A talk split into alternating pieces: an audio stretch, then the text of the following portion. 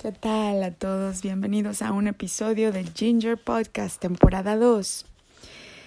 Eh, vamos a hablar hoy de San Juan. Primero quiero dar gracias a Dios por este tiempo con ustedes y pedirle al Espíritu Divino que se reúna con nosotros, al Espíritu de Dios, para que estas palabras rindan fruto y para que nuestras vidas cambien a partir de ellas y que podamos gozar de todas las promesas de nuestro Señor Jesucristo, especialmente en, este, en esta hora tan crítica en la que ya muy pronto se cumplirán muchas de las promesas de la Biblia con respecto al libro del Apocalipsis y el rapto de la Iglesia de Dios, el rapto de los santos. Nosotros somos los santos en vida, en el momento en que naces de nuevo, eres santo, de acuerdo a la fe cristiana. Gracias Espíritu Santo por estar con nosotros. Gracias porque vives en nuestros corazones. Por favor, que tus obras, que tu influencia sea cada vez más fuerte en la vida de todos nosotros y que podamos glorificar más y más al Padre cada día con cada con cada respiro que damos. Te lo suplico en el nombre de Cristo. Amén. Vamos al Evangelio según San Juan, al capítulo 17, el verso 1. Jesús ora por sus discípulos.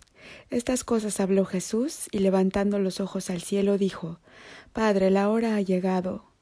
Glorifica a tu Hijo para que también tu Hijo te glorifique a ti, como le has dado potestad sobre toda carne, para que dé vida eterna a los que les diste a los que le diste. Y esta es la vida eterna, que te conozcan a ti, el único Dios verdadero, y a Jesucristo, a quien has enviado. Yo te he glorificado en la tierra, he acabado la obra que me diste que hiciese. Ahora pues, Padre, glorifícame tú al lado tuyo, con aquella gloria que tuve contigo antes de que el mundo fuese. Gloria a Dios. Aquí nuestro Señor Jesucristo le está hablando al Padre de cuando después de su muerte el Padre lo glorificaría mediante la resurrección y entonces nuestro Señor Jesucristo estaría sentado a la derecha del Padre y es así en donde está ahora, reinando con Él.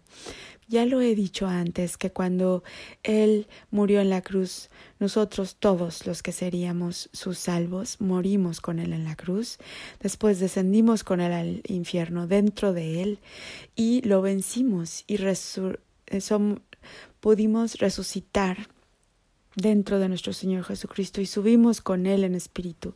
Y nuestros espíritus ahora están ahí dentro de Él, sentados a la derecha del Padre.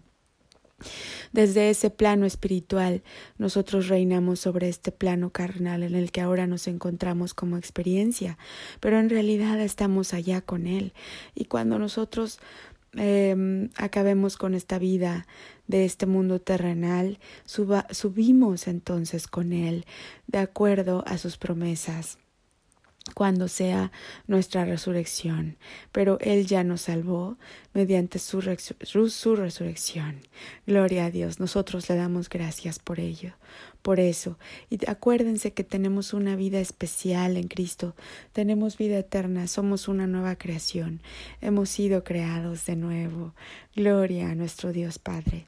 Y conforme a eso, nosotros tenemos al Espíritu Santo dentro de nosotros antes de ser nacidos de nuevos, de nuevo nosotros tratábamos de ser dignos de la gracia de Dios mediante nuestras obras, como los judíos que trataban de ser perfectos, de acuerdo a la ley.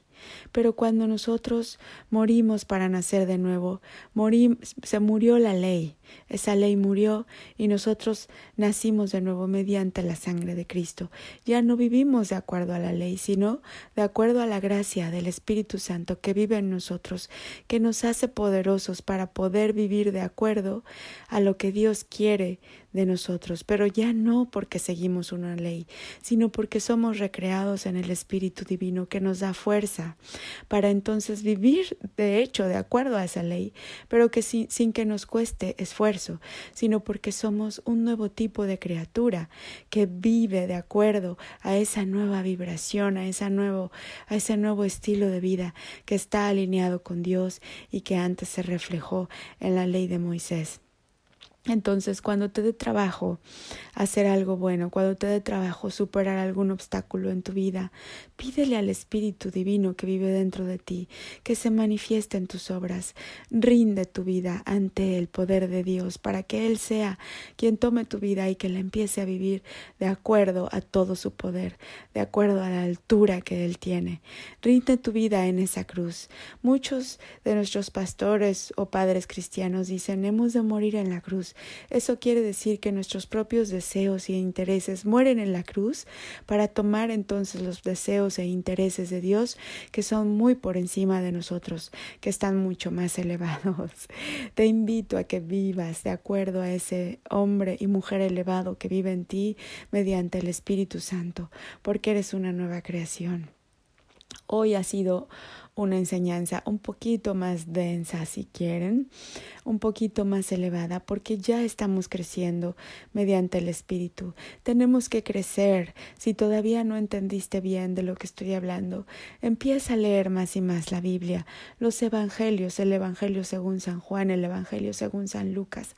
Habla en lenguas espirituales para que tu espíritu se vaya formando y vayas incrementando su capacidad, para que puedas entender mejor las palabras a nivel espiritual y se vayan manifestando en tu vida. Cuando tú incrementas, incrementas tu capacidad, puedes lograr muchas más cosas con mucho menos esfuerzo. Y ojo que esto también se produce en el plano material. Por ejemplo, cuando vas a trabajar con una capacidad incrementada con una capacidad más grande en el espíritu, puedes adquirir mucho mayor prosperidad con menos esfuerzo. ¿Lo sabías?